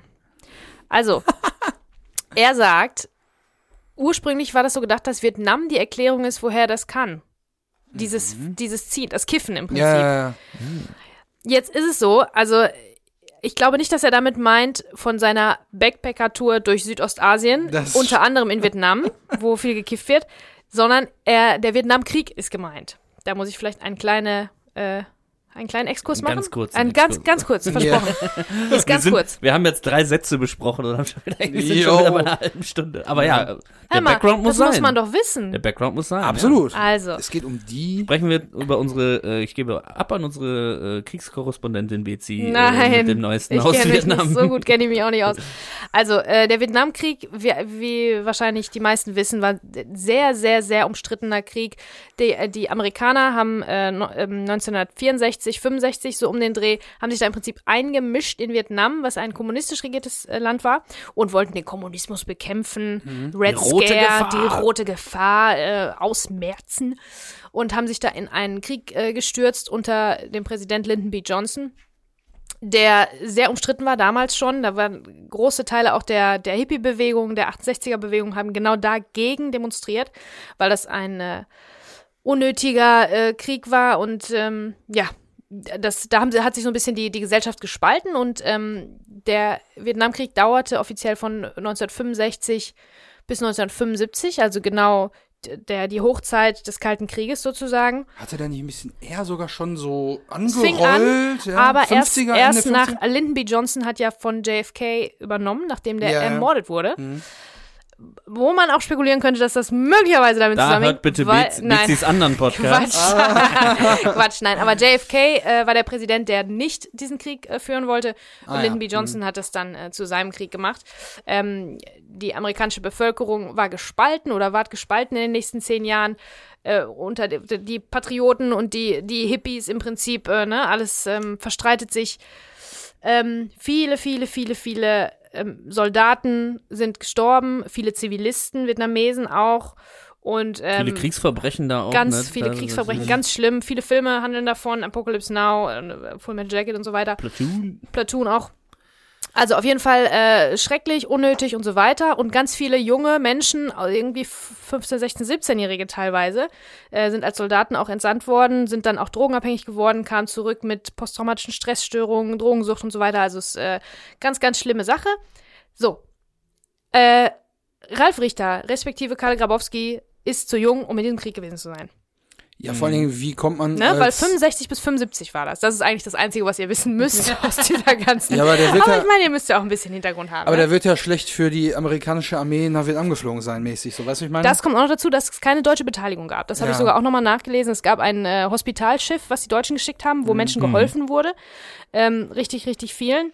Äh, aber äh, Truppen, deutsche Truppen waren da nicht. Mhm. Und er ist einfach zu jung, weil ähm, Ralf Richter ist von 69? Ich gucke das schnell nochmal nach. Aber äh, ja, von, fünf, nee, von 65 habe ich gelesen. Ja, aber ich, ich meine, dann passt es ja doch wieder mit der Theorie, die Urlaubstheorie dann so ein bisschen. Also er wird, ja, er wird jetzt nicht der Backpacker sein, aber 57 geboren. 57, aber trotzdem Er hätte ganz, mit zehn Jahren ganz Krieg knapp reisen. zu jung. Ganz knapp Ja, ja. zu jung. Ja. hm, ja, also wird er wahrscheinlich da irgendwie, ja, seine, seine Kohle, die er sich illegal beschafft hat, da hat er, hat er auch äh, gerne mal sich ein Auto bestellt beim Händler und keine Ahnung, große Reisen gemacht mit der Manu, die ja auch ein großer Reisefan ist, haben wir am Weil das ist ja am weitesten weg. Weil ist am Ah, weitesten weg. Vietnam. Ja, Vietnam. was, was, was ist gerade im Angebot und was ist am weitesten weg? Ja. Der, der, äh, der Kalle ist schon wieder mit einem Phantombild irgendwie in der, in, der, in der Zeitung aufgetaucht. Lass uns mal äh, Ja. einen Monat lang nach Vietnam, dann ist, ist sie, Ja. äh, bis sich hier quasi das alles wieder so ein bisschen geglättet hat. Ja, die Wogen. Vielleicht. Da ist ja auch der sowas, ne? Also Drogenhandel könnte ich nach wie vor ganz groß, ne? Und äh, Ja, genau. viel, viel angebaut und so weiter. Ähm, ja, also er hätte als ganz, ganz, ganz junger Mensch dann nach Vietnam in den Krieg ziehen müssen. Ich glaube schon, dass das so gemeint ist, weil man hört ganz, ganz ein bisschen so ähm, Apocalypse Now-mäßiges Helikoptergeräusch und Maschinengewehrgeräusch Das hier jetzt gerade in dem Moment. Nein, ich meine, man, man hört auch ein bisschen Maschinengewehr und so. Oder bilde ich mir das ein? Das ist deine posttraumatische Da Stress. wollte ich Das gerade sagen. Ja, äh, kann sein. Vietnamfleisch. Nein, aber er hätte entweder irgendwie 17 sein müssen Mhm. und äh, ja, aber ich glaube auch, vielleicht ist er eher Ja, aber so, gereist. also das haben wir jetzt von ihm ja offiziell, dass er sagt, äh, da hat er das gelernt, aber das mit dem Leute erkennen mich oder rufen mir das auf der Straße zu, da gibt's ja auch noch eine Sprache, äh, einen Ausschnitt aus dem Telefonat zu. ah, so ja, ist okay. es. Ähm, ja, dann äh, lassen wir uns das Ganze doch nochmal hier freundlich erklären. Äh, Vietnam, das hat sich so ergeben, weil, äh, weil ich wollte, dass der Zuschauer sieht, dass ich äh, richtig auf Lunge alles geraucht habe. So, ne, ja, ne? Also habe ich den Mund aufgemacht, Vietnam gesagt und danach ausgepustet. Ne, ja? Denn hätte ich nicht in der Lunge gehabt, dann wäre es in dem Moment, wo ich den Mund aufmache und irgendwas sagen will, unkontrolliert so der Qualm da rausgekommen. Ne? Also so konnte man sehen, das war wirklich alles in der Lunge drin. Und siehe da, die Türken haben es gleich übernommen. Ne? Die Türken, die neigen so dazu, die Jungen so, wenn sie im Auto waren, damals zumindest war es noch so. Heute ist das ja alles gefährlicher. Da geht es wohl nicht mehr. Aber früher, da haben die dann irgendwo angehalten mit dem Auto, Fenster hoch, damit alles dicht ist und dann da drin gekifft, ne? Hm. Damit sie so richtig in dem, in dem Qualm sitzen. Und irgendwann gehe ich mal, gehe ich mal hier da so an der Straße links, da stehen da so welche, ne? Gerade mit dem Auto, ne? Und dann haben sie mich ja durch den Qualm irgendwie erkannt und das war wirklich lustig. Da hat der eine die Fenster runtergemacht und hat nur so rübergerufen, Vietnam. Ne? Geile Geschichte. Mega. Ja, ihr hört mich auch ein bisschen giggeln da äh, Ja. während der Nachricht. Ich weiß, das ist äh, für jemanden, der auch noch beim Fernsehen arbeitet und sogar auch mal äh, Tonassistent war, es ist wirklich der Horror und ich weiß, man darf es nicht machen. Man darf nicht reinquatschen in den O-Ton, ja. Ja, aber, so lebt ja ein war- Gespräch. Das, ne? Ja, genau. Also wir wir sind halt richtig so ins Plaudern gekommen Ja, und das fühlte sich an, als ob, wenn ich, wenn ich nicht reagiere, was ich auf jeden Fall, ne, ich wollte halt reagieren. Ja, wie scheiße Und, ist das äh, auch für, ja, für wenn der alle andere dann, was wenn der erzählt. andere was Lustiges erzählt und der andere so voll Ja, aber still normalerweise, Reaktion, normalerweise muss man es so machen. O-Töne dürfen nicht, äh, dürfen nicht kaputt gequatscht und kaputt gelacht Aber werden. wir sind ich- ja hier nicht halt beim witzig. glatt gebügelten Fernsehen, So sondern wir sind ja der authentische Podcast aus, aus dem der Ruhrpott. Kellerbar. Ganz Genau. genau. Und da Also- darf auch ruhig mal in so ein Telefonat reingegiegelt werden. Das ist doch alles ganz gut. Also, äh, ich muss sagen, ich bin erstaunt, dass wirklich Leute im Auto sitzend ja, ich sag, also ist es vielleicht, wie er auch sagte, heute ist das gefährlicher, heute macht man das nicht mehr im Auto Drogen konsumieren, da wirst du ja jederzeit hast. Hotboxing nennt man Ganz sowas. genau, wollte ich gerade sagen. Ist bei uns ja nicht so verbreitet, glaube ich. Eher zu Hause im Privaten. Im nicht, ersten, dass ich das schon mal im, miterlebt ersten hätte. Cheech, Im ersten Cheech and Chong Teil ist das übrigens. Cheech Chong spielt ja auch eine Rolle, ist ja auch hier wieder in der totalen äh, Die teilweise Brüder sind sehr geil. Cheech- Cheech Marin. Ähm, und ähm, ja, äh, in dem ersten Teil, wenn sich Cheech und Chong quasi zum ersten Mal treffen, dann äh, nimmt er den auch mit, verkleidet sich der eine ja als Frau und dann nimmt er den mit und dann macht er auch erstmal so eine Mondrakete, wie er es Mhm. nennt, dann an, ne? Und dann rauchen die da auch im Auto und das Auto fährt so vorbei und ist einfach komplett so durch. Mhm. nur, nur der, äh, nur der Rauch zu sehen, ja. Up in Smoke ist das ja. Große Sehempfehlung, wer ihn noch nicht gesehen hat. Und ja, dann kommt äh, Vietnam, Vietnam. nee. Und dann sieht man ja wieder so den Rauch so auspustet. Also, wenn wir wissen, er hat ein paar Versuche gebraucht, ihm ist schlecht geworden, er hat's auf Lunge durchgeraucht. Authentisch. Sehr imposant, auf jeden Fall. Ja, und äh, Vietnam ist jetzt quasi der Abschluss von, von, ja, von, von Kalles äh, Ges äh, Gesprächsanteil bis hierhin. Jetzt kommt nämlich Kek erstmal wieder ins Gespräch. Der konnte bis hierhin nur entgeistert der gucken. konnte ne? nur zugucken und zuhören und das auf sich wirken lassen und das Essen serviert bekommen, weil er war ja auch mit Kippe, also mit Joint drehen beschäftigt und so. Jetzt kriegt er den Stummel zurückgereicht und versucht noch die Asche so auf dem halben Weg so abzuhalten, die dann doch runterfällt. Also da ist es dann wieder äh, nicht mehr der Draht. So, und dann, packt er den Joint so in den Aschenbecher rein und dann scheint wohl auch ein bisschen was an Asche auf seinem Teller gelandet zu sein, Ja. weil er pustet dann noch einmal so pff, einmal weg, weil dann irgendwas im Rührei oder im, im, im Spiegelei gelandet ist Ja. und sagt dann, weil er sich dann so nach vorne beugen muss zu dem Aschenbecher, sagt er dann, oh, scheiße, Mann, ich glaube, du hast meine Rippe gebrochen. Mir, deinem Kumpel. Und versucht dann so ein bisschen auf Tränendrüse zu, Ja, zu machen. voll, So ja. versucht hier so ein bisschen, ja, wieder den, den, die, die Schuld äh, Kalle zu geben und wieder so ein bisschen Mitleid zu erregen. Alles Kalkül, nur damit nicht wieder ums Thema Geld geht, ne? Ist ja völlig klar. Und da habe ich mir auch gedacht, ja, jetzt die Freundschaft, die ist so groß, scheinbar, dass äh, man jederzeit damit rechnen muss, aufs Maul zu bekommen, aber auch bekocht zu werden. Also der Mhm. das behält sich in der Waage gerade so ein bisschen. Und eine gute Antwort äh, von äh, Kalle an der Stelle. Also es ist, aber es ist ja auch so, dass, dass, dass äh, Kek das jetzt auch sagt, weil er natürlich weiß, er hat seine Kohle nicht. Ja. Und äh, von wegen, ich muss ihn mir jetzt nochmal gut halten. Ne? So hat er schon Mhm. letzte Woche auch gefragt, ja, wann jetzt aber wirklich mit der Kohle? Ja, morgen, auf jeden Fall morgen. So, ja, dann alle. ja, genau. Ne? Und jetzt ist nochmal so, dein Freund, ich bin auch dein Freund. So, Ja. ne? Nochmal so dieses Unterstreichen der davon. weiß genau, einfach, was er da gerade um macht. zu wissen, weil morgen, wo soll er die Kohle, soll er nochmal irgendwo ein Tresor, Tresor rausreißen oder ja. was? Nochmal ja, so viele einen Finger sind dann immer übrig. neun, neun Versuche hast du Genau. noch. Ja, und dann sagt er natürlich, wie er halt so ist, weil er ist halt ein rustikaler, aggressiver Typ.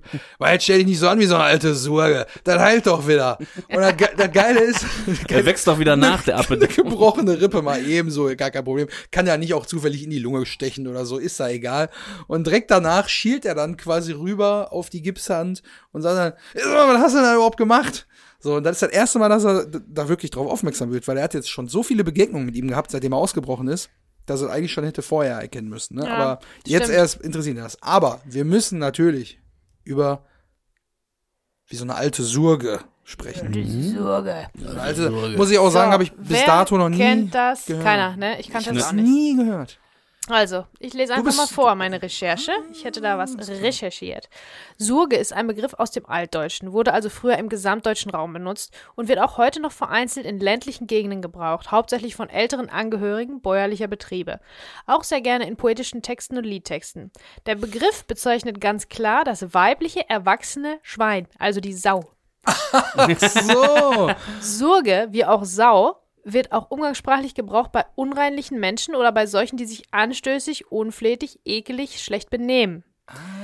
So, warum Surge jetzt auch benutzt wird im Zusammenhang mit sich anstellen, weiß man nicht.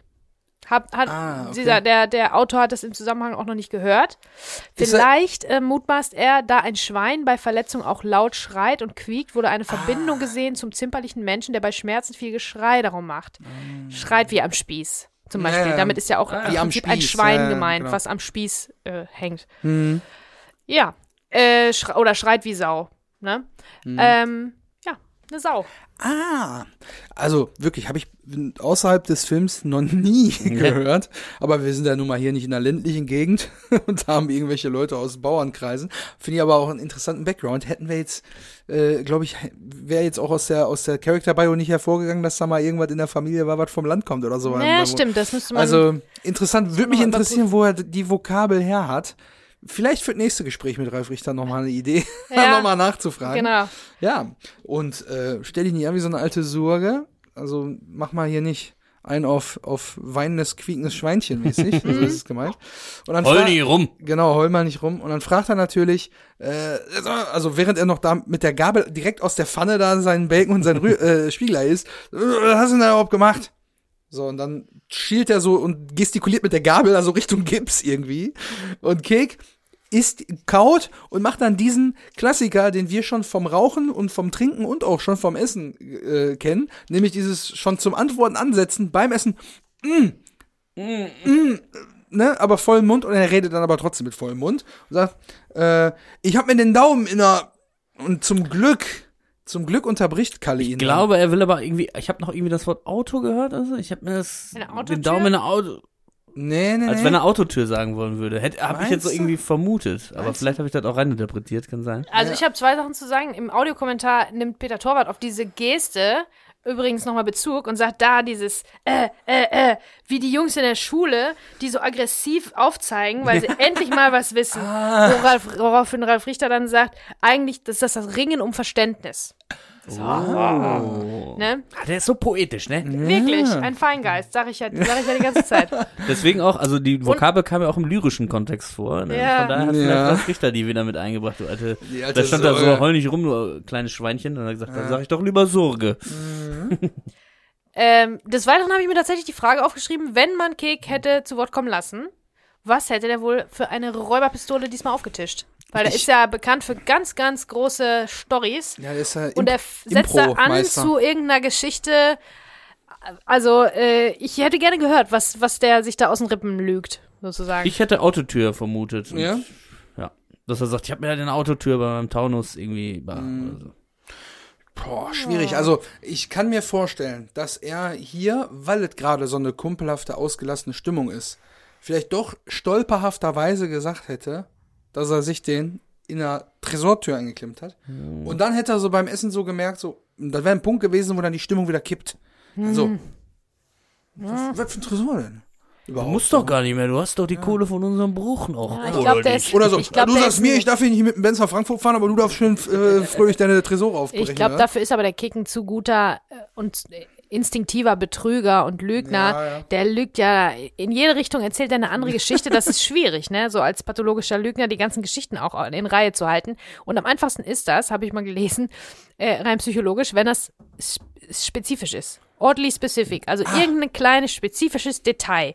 Nicht im, in der Autotür, sondern wenn da noch was zusätzlich da, da weißt du? Ich hab was. Ja? Meine Version wäre nämlich, ich habe mal den Daumen in der Tür auf dem Fußballplatz an der Kabine eingeklemmt, als ich zum Andi in die Kabine gegangen Genau, weil Der hat Teil dann- davon ist wahr. der Der, hat war dann bei die- Andi in der bin. Kabine. Weil, der war beim Andi in der Kabine auf dem Fußballplatz. Und Er der hat war ja genug sauer, weil er nämlich Kartoffelficker genannt wurde. Und Und, der dann ist hat vom er Platz die, geflogen? Ist die Platz vom, vom Platz geflogen und hat dann die Tür zugetreten.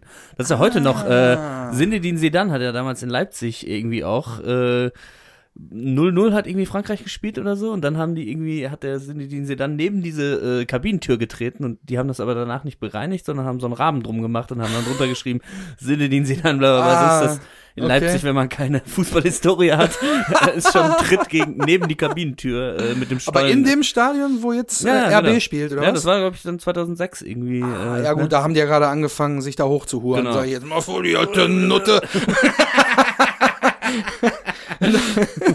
ja, aber interessant. Also, ähm, äh, da- das ist, ähm, ich, also, ich weiß nicht, hast du eine Idee, was er sonst Nö, erzählt ich hätte? wollte hören, was, was, was ihr so. Ähm, Ich kann mir die Geschichte, weil. ne, aber das ist ja- finde ich schon sehr gut, weil ein Teil davon ist wahr Mhm. und es ist ein bisschen zu spezifisch, als dass man sich das jetzt aus dem Nichts ausdenkt. Na, also ich glaube, das, das finde ich gut. Das würde ganz gut durchgehen. Aber das Gute ist, Karl interessiert sich ja nicht die Bohne dafür. Nee. 0,0 Er will über Sekunden. sich selber reden hören. Er wartet die Antwort gar nicht erst richtig ab, denn er unterbricht ihn auch wiederum mit vollem Mund. Und dann- auch wieder mit der ähnlichen Äh, Geste. Mit, der, mit so einer abwinkenden, der winkt einfach so ab von wegen, ja, nee, sag mal nix jetzt, weil ah, ah, ah, Ich habe die bessere Geschichte. er kaut dann noch zu Ende, er, genau, ganz genau, denn er macht jetzt das, was ihm viel wichtiger ist, nämlich Themen, die von ihm handeln. Da muss er wieder drauf eingehen, bricht, unterbricht ihn, kaut dann aber noch zu Ende, schluckt das Essen runter. Ich bin mit dem Benz nach Frankfurt gefahren. Macht er dann noch so. Von, Sehr gut das war eine nachgemacht. gute Imitation, ja. Also, das ist die beste Stelle, weil er auch so angestreckt, der beugt sich so nach vorne auf den Tisch rüber, so, ah, lacht ihn so an, so richtig so, geil, Alter, ich bin nach Frankfurt gefahren. So, dann denke ich mir, Der boah, euphorische Kalle da wieder. explodiert er wieder und dann fängt er wieder an in seinem Stuhl, der hibbelt und der ist aufgeregt. Oh, der ist, oh, der hat was erlebt, der muss das erzählen, so Nach zweieinhalb Jahren im Pissbunker endlich mal wieder die Freiheit spielen auf der Bahn, ne? Genau. 240 und so Ganz weiter. genau. Er ist mit dem Benz nach Frankfurt gefahren, lacht sich einen ab und dann, die IA ist eröffnet. Und dann mit, so mit der Gabel in der Hand und der Pfanne und dann irgendwie, ich bin genau zum richtigen Zeitpunkt ausgebrochen und macht dann so Daumen hoch mit der einen, wo die Gabel so drin ist und legt die Hände dann wieder ab. Und ah, da habe ich jetzt natürlich auch ein bisschen recherchiert. Ne? Natürlich. Die IAA Ja. ist natürlich die internationale Automobilausstellung. das, das ist bekannt. Ähm, das ist bekannt, aber die ist meistens im September tatsächlich. Und wir wissen ja, dass unser Plot hier eigentlich äh, August, so August, Ende Aber Ende August, spielt. 28, ja, 29 vielleicht. Ja. Vielleicht ein Eröffnungstag. Jetzt hat Ah, da habe ich's genau gemacht. die Geste Beim Trinken habe ich's gemacht. Mm. Vielleicht äh, beim äh, ähm, äh, Vortag, wenn ist ja immer so zwei, zwei Tage Presse, ähm, Fachbesucherpublikum. Fachbesucher. Vielleicht ist er einfach mal hingefahren. Also wenn der Kalle kein Fachbesucher ist auf der IAA, dann weiß ich nicht. die, wie war das, die zwei beiden vom Fach, ne? Ist ja, Ja. auch ein Thema. Sehr gut. Ähm, ja, bis 1939 fand die IAA noch in Berlin statt, von 51 ähm, bis 2019 dann in Frankfurt. Von 51. Ja, genau, war ja Zweiter Boah, so. Weltkrieg. ja. Krass. So lange gibt's das schon. Da bleibt doch kein Mensch so lange an einem Standort eigentlich, ne? Normalerweise ja. wird da immer Deswegen jetzt auch dieser Wechsel hier 2020 hat sie ja nicht stattgefunden und jetzt 2021 wechselt sie tatsächlich nach München Ah, und heißt dann auch ähm, IAA Mobility, denn äh, auch seit 1991 ist es so, dass sie nämlich abwechselnd immer IAA äh, quasi für PKWs, also für die Mhm. für die äh, Personenkraftfahrzeuge quasi sind und dann in dem anschließenden Jahr dann für die Nutzfahrzeuge und dann in Hannover quasi, das ist immer nur alle zwei Jahre in Frankfurt. Nutzfahrzeuge Busse. Ja, diese mega geilen, äh, ja, äh, Die Dinger, die deine Mutter nachts auf DSF gezogen hat. Die LKWs, die Trucks. ja, solche Also, also, so richtig die großen Maschinen. Ich glaube, das ist auch so richtig so ein Kindheitsding. Also wenn du da so hingehst, ihr wisst ja hier auch, spätestens seitdem wir über ähm, über äh, das Auto von Melanie gesprochen Ja. haben, dass ich nicht mal eine Ente von, einer, von einem Käfer unterscheiden kann. Käfergate. Ja. Ähm, ähm, bin ich jetzt tatsächlich irgendwie interessiert an diesen Nutzfahrzeugen, weil das sind so, das hat, hat so, so einen Spieltrieb vielleicht. Also ich kann dir irgendwie schon so. mal sagen, landwirtschaftliche Nutzung ist da nicht bei, weil da gibt's eine Ah, eigene okay. Messe für. Äh, ich habe ja also auch so mal Traktoren und sowas nicht? Nee, nee, ich habe ja Och. auch mal im Bereich äh, Me- Messebau äh, war ich ja mal tätig und äh, da haben wir äh, Ah, auf okay. der sogenannten Bauma, das ist die äh, Bau- und Maschinenmesse, da sind die ganzen Landwirte, die ganzen Düngerlaster, die ganzen Mähdrescher, alles mögliche sind dann da aufgebaut, die Hallen riesengroß, riesengroße Fahrzeuge. Bauma, das sagt der Kek aber auch. Bauma. Wenn er sich wieder einen Joint drehen will. Naja, jedenfalls, da Äh, wird wahrscheinlich LKWs, Busse, ähm, äh, was weiß ich, irgendwelche Dinger, die Anhänger ziehen können, alles mögliches schweres Gerät. Ah, okay, verstehe. Sowas, ne? Mhm. Ja, und dann habe ich sogar auch ein Video gesehen von der IAA 1999, gab es auf YouTube. Boah, das ähm, konnte ich mir aber nicht Bilder. reinziehen. Äh, War eine polnische Produktion irgendwie und ich dachte, das wäre so mit irgendeinem Movie Maker gemacht oder so. Es war aber wirklich polnisches Fernsehen mit so richtig Werbung dazwischen.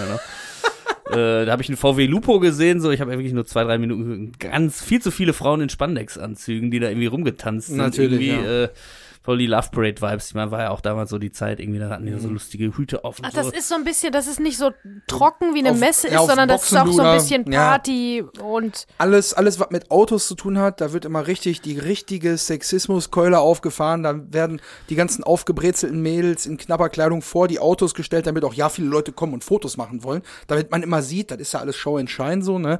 Viele Leute am Stand heißt immer, ach guck mal, der Aussteller, das ist aber interessant da hinten. Das geht nicht darum, dass du das tollste Auto jetzt da vorgestellt hast, sondern viele Leute am Stand heißt, ah, guck mal, der ist hier der große Player mäßig. Und deswegen werden dann immer Aha. Mädels in knapper Kleidung engagiert. und dann will man eigentlich nur Okay. die, Postessen und so. wollen die Geier nur die Mädels fotografieren, die stehen aber zufällig noch vor einem coolen Auto, von dem Genau. du dann gleichzeitig auch ein Foto Ganz genau. machst. So, so ist das meistens leider nun mal. Ne? okay, ja. Also das ist so eine richtige, ja. so eine richtige Schmierlappenmesse so ein bisschen. Ne? Ist auch heute immer noch so. Katastrophal. Naja, jedenfalls, da ist er hingefahren, um seinen Wagen zu testen. Genau, kleiner noch- Fun Fact noch Ja. äh, für Partys. Ich meine, da könnte bei uns irgendwie auch eine Kategorie sein, äh, Fun Facts für Partys, äh, die ihr da droppen könnt und nie- danach nie wieder auf Partys eingeladen Ja. werdet. Oder in dem Fall vielleicht auch äh, möglicherweise eine eine Million Euro Frage bei Wer wird Millionär. Ah, Ähm, die erste Automesse nach dem Ersten Weltkrieg fand nämlich zum Beispiel 1921 statt. Und äh, kleiner Funfact dazu, äh, dabei wurde die als Boschhorn bezeichnete Hupe mit elektronisch-akustischem Signalgeber vorgestellt, die später die traditionell, das traditionelle Horn mit Blasebalg ersetzte. Also die Hupe ah die, wurde 1921 entwickelt. Ah, okay. Also die 21. Hupe, wie sie jetzt kennen. Ah, die mit elektrischer Betätigung. Genau, genau, Ja, dass ja. Mhm. das halt ein elektrisches Signal ist und du nicht dieses Blasebalg benutzen würdest. Geil. 100 Jahre. Und man denkt dann Seit so, 100 Jahren benutzen wir ja. die Hupe. Na gut. Gut zu wissen, würde ich sagen. Also ich kann mir auf Apropos jeden Fall Hupen, Anna, vorstellen, anderes ich kann mir auf jeden Fall vorstellen, dass der Kalle da seinen Spaß hatte. Aber ich meine, da kommt natürlich wieder einerseits sehr euphorische äh, Kalle zum Vorschein mit der kindischen Freude, allerdings auch ein bisschen äh, der naive und nicht ganz so äh, schlaue, muss man sagen. Ja. Ne? Was ist das? Also Die Antwort dazu gibt Keka Ja. jetzt, ne? Indem man natürlich sagt, wie du bist durch die Gegend gefahren, du wirst gesucht, Mann. er macht sich natürlich auch ernsthaft Sorgen, ne? Also, dass er wiedergepackt wird und dann auch wieder Sachen auf Kek zurückfallen vielleicht. Während du hier gerade noch über deinen über deinen Bauma-Gag lachst von vorhin. Nein, ich habe mich verschluckt. Ja, alles gut. Äh, während also quasi Kalle durch die Gegend fährt, hat Kek nicht nur Angst darum, dass sein Kumpel vielleicht schon wieder gepackt wird und noch länger im Knast ist. Wäre eigentlich geil für ihn, denke ich mal, weil er hat mehr Zeit, die Kohle zu beschaffen. Habe ich mir auch aufgeschrieben. Ja. Also eigentlich müsste Kek doch sagen, ja, fahr doch wieder hin. Ey, du musst doch hier nicht chillen. Ja, doch in Frankfurt. Und dann Genau. ruft er einen anonymen Anruf bei den Bullen. Ne, wie der Ratte sagen würde. Ähm, ja, und sagt dann irgendwie Bescheid, Kalle ist, also er müsste ihn jetzt eigentlich nur noch mal loswerden. Ja. Er müsste gepackt werden. Und dann hat Kek nochmal wieder Zeit, bis Kalle dann noch später rauskommt, bis Ja. er die Kohle dann wirklich haben Ja, nur will, stell dir ne? mal Also- vor, die finden den und, und, und, und- Kalle erzählt dann oder zieht ihn damit rein oder so. Weißt du, das wäre für, für Kek wiederum scheiße. Also, keine Ahnung, er versucht auf jeden Fall da gar nicht viel näher darauf Mhm. einzugehen, denn äh, Kalle hat da natürlich eine Ausrede für, warum er da jetzt quasi als äh, gesuchter Schwerverbrecher äh, einfach nur noch durch die Gegend tourt und sagt dann natürlich völlig, also ex, nah, nah an der Ekstase der Euphorie ist er da ja schon wieder so wobbelnd im Stuhl und "Ey, ich muss das Fahrzeug ja ausprobieren und winkt da so rum, ne? Und so richtig hektisch ist er da. Ja, und dann äh, fragt Cake zum Abschluss, für, für auch für die Minute zum Abschluss, fragt er, wo ist der Wagen jetzt? Da frage ich mich, hä, was spielt das für eine Rolle für Cake gerade, wo der Wagen jetzt ist, damit er nicht gesucht wird oder so, weil die den illegal Ja, erworben es haben? macht zumindest im Film Sinn, weil er da mit den Dänen dann später nochmal hingeht. Natürlich, Äh, das deshalb, dauert jetzt ja. auch nur noch zwei, drei Minuten. Ähm, Ja, das wird also auch wieder deswegen wäre sonst die Frage gewesen, hm, woher weiß Kek, wo das Auto ist. Ne? Also, Ja, stimmt, stimmt, stimmt. Aber die Also- Antwort dazu kriegen wir erst nächste Woche. Aber ja, aber tatsächlich ist ja hier noch mal ein bisschen der, der ähm, explosivere K- äh, Kalle dann auch zu sehen. Also die ganze Szene ist im Prinzip ähm, ja eine, eine Zäsur in der Erzählung, aber hier kommt noch mal dieser, dieser äh, aggressive Kalle zum Vorschein, den wir eigentlich am besten kennen. Ja, aber auch Ähm, immer so schnipp und dann ja. ist er von, von einer eine Sekunde auf die anderen so impulsiv. Ja, ja, genau. Also hier ist, hier ist zwar diese Szene erzählt so ein bisschen von so einer Art, wie so ein Waffenstillstand, weil die zwei sind eigentlich Gegenspieler. Äh, Aber hier ist jetzt gerade so ein, so ein Waffenstillstand im Gange. Und hier, äh, da wo er so ein bisschen explodiert, da äh, denkt man, oh, jetzt, oh, jetzt hört's auf. Jetzt ähm, flippt er doch wieder aus. Weil und jetzt, Kek es natürlich auch wagt, äh, Kalle irgendwie zu sagen, du darfst jetzt hier nicht nach Frankfurt fahren, eigentlich so. Und er sagt, "Was? ich bin hier der Boss, nicht du, kleiner. Ne? Also Ja, ja. Die Hierarchie sollte es schon so, will der Kalle dann schon ihm klar machen. Also, ne? Ja, also zu diesem Wechselbad der Gefühle haben wir äh, natürlich den lieben Ralf Richter auch befragt.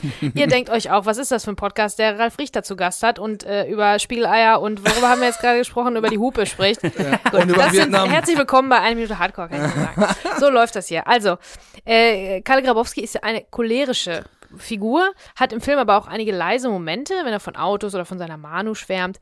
Die Frage war, waren diese teilweise sehr explosionsartigen Gemütsschwankungen eine besondere Herausforderung beim Dreh oder haben diese sogar besonders Spaß gemacht? Also äh, so äh, Ausbrüche und so, das hat mir schon am meisten Spaß gemacht. Ja, wirklich Spaß gemacht.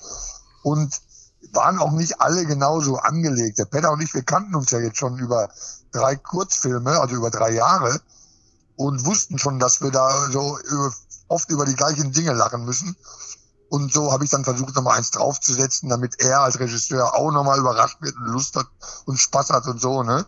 Das hat sich dann immer so ergeben. Ne? Eigentlich war so ihm letztendlich dann oftmals das Drehbuch so eine so, so einfach so ein, so ein Grundgerüst. Ja, man kann sich reinsteigern. Also wenn Ja. der Kalle was kann, dann in sich in Sachen Unbedingt. reinsteigern. Ja, aber ich meine, das finde ich schon äh, eine gute Aussage, eine krasse Aussage auch, das sollte man schon können. Aber ich glaube schon, dass Schauspieler alle andere Methoden, unterschiedliche Methoden haben. Ne? Natürlich können die das wahrscheinlich alle, ne, laut werden, schnell auf Knopfdruck oder auch weinen und so, das äh, gehört ja irgendwie zum Repertoire. Ist ein ich glaub, Handwerk quasi, Ist ne? ein Handwerk, genau. Aber ich glaube, der Weg dahin ist schon bei jedem ein bisschen anders. Und äh, äh, ich glaube, Ralf Richter ist da schon äh, ganz, ganz speziell, also schnell, sehr schnell, ne? Ja. Auf, wie auf Knopfdruck tatsächlich kann er das.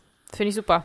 Ja, es, äh, ihm spielt es natürlich in die Karten durch die Ruhrpottschnauze, die er hat, in Essen geboren, dass er in, in so einer, in, dem- in diesem Universum, wie wir es schon ein paar Mal bezeichnet haben, äh, sich da sehr wohl fühlt und dann halt mit solchen Ausbrüchen nicht auf eine bestimmte Sprache achten muss, die äh, zu berücksichtigen gilt oder so, sondern er kann einfach so seinen Emotionen freien Lauf lassen und das aber in diesen Charakter reinpacken. Und ich glaube, das ist natürlich für ihn gemacht, ne, weil er vom, vom Typ her, wie er redet, so, das, das passt da wie, wie Arsch auf Eimer, wie man so schön sagt. Da würde man auch mal recherchieren, wo das eigentlich herkommt. äh, aber hat er sensationell gespielt, die Szene. Ebenso natürlich, wie er impulsiv ganz am Anfang beim Monolog und so, äh, da so ein bisschen auch explodiert ist und so. Also da kann ich mir schon vorstellen, dass er richtig Bock drauf hatte. Das einfach selber so, so er selbst zu sein, aber eigentlich auch jemand anders zu sein. in dem Moment. Dass das Laute ihm auch besonders Spaß macht, glaube ich. Ja. Mhm. Und So dieses ja von, von leise zu laut, das ist schon, ist ja bei Gesang genauso. Ne? Also wenn so einer so clean Gesang macht und dann aber im nächsten Moment so "Uah", schreit und dann wieder Mhm. in clean geht, ist eigentlich viel schwieriger, als die ganze Zeit nur clean zu singen oder die ganze Zeit zu schreien. Da gibt's ja auch Techniken, ne? äh, Ja. ähm, wie man das macht, damit man ne, da nicht heiser ist oder sonst was, sondern, sondern Genau. das wirklich eine Gesangstechnik quasi ist. Und Deswegen, ja, deswegen. der Wechsel dazwischen ist dann eigentlich so die Masterclass, ne? dass du so irgendwie beides kannst. So, ne? Ja, das ist in dieser Szene wird das ja, wird das ja auch klar und in, in einigen weiteren Szenen auch. Aber wenn das innerhalb von einer Szene so, so sich abwechselt, das finde ich schon, äh, finde ich schon stark. Doch. Ja. Ja, und jetzt hat er auch gerade erwähnt ja die drei Kurzfilme, Genau. ne? Das äh, hat er ja schon drauf aufgebaut. Da hatten wir natürlich auch nochmal eine Frage, Bezi, ne? Die hast du ihm auch noch mal Genau. gestellt. Also, ich habe gefragt, wie haben Sie und Peter Torwart sich kennengelernt und wurde schon beim Kurzfilm zu was nicht passt klar, dass Sie auch bei seinem ersten Langfilm mit ihm zusammenarbeiten möchten. Hol mich doch noch mal ganz kurz ab, bevor wir uns die Antwort anhören. Also es war einmal äh, Mafia Pizzarazia. Ich glaube, die zwei beiden vom Fach, der war, glaube ich, noch davor. Und was nicht passt, ne? Sind das die drei? genau. Der was nicht passt. Kurzfilm, der kam ja quasi noch äh, raus, Noch bevor. vor Bang Boom Bang. Genau. Ja, okay. Ja, da bin ich mal gespannt, was wir jetzt hier Ja. noch erfahren. Also, ich habe in München gewohnt und der Peter Torwart war in München auf der Filmhochschule. Die müssen jedes Jahr einen Übungsfilm machen, haben aber dafür eigentlich kein Geld zur Verfügung. Wollen aber am liebsten irgendwen Bekanntes drin haben, damit sie vielleicht die Möglichkeit haben, den am Arte oder so hinterher loszuschlagen. Okay. So haben sie mich angesprochen und wir haben uns sehr gut verstanden, der Peter und ich, und haben alle drei seine Kurzfilme miteinander gemacht. Und dass wir dann den Abendfüllenden auch machen würden, war auch klar. Als die letzte Klappe gefallen ist zu dem äh, zweiten, äh, zu dem dritten Kurzfilm, den ich mit ihm gemacht habe, da war der Christian Becker auch dabei, der hat schon immer ein bisschen Geld so, der Produzent, so ein bisschen Geld nebenbei besorgt, von BMW oder wo, was immer für Ausstattung und so. Und äh, dann saßen wir da zu dritt und haben gesagt, okay, in zwölf Monaten fällt die erste Klappe. Und dann letztendlich war es in knapp elf Monaten danach. Ja, krass, ne? Dass Ja. äh, das sogar schneller als gedacht ist. Normalerweise bei solchen Filmprojekten überschlägt sich ja alles mal so ein bisschen und äh, wir müssen doch nochmal verschieben. Und, Ja. Äh, ja, krass, ne? Der, der, bei dem Debütfilm hat wirklich alles gepasst. Also die Sterne standen gut. Ja. Alleine schon, dass zwei Jungs aus dem Ruhrgebiet sich dann irgendwie da in München treffen, ne? Ja, und mal wieder die Filmhochschule in München. Könnt ihr euch Ralf Richter in München vorstellen? Also, Ja, wahrscheinlich gibt's da schöne, weite, lange Straßen, um ein paar Autorennen zu fahren. Da haben wir ja auch schon mal was von gehört. Ähm, Ja. Ja, Schickeria-mäßig so, Ja, ne? so ein ja. Kokainer.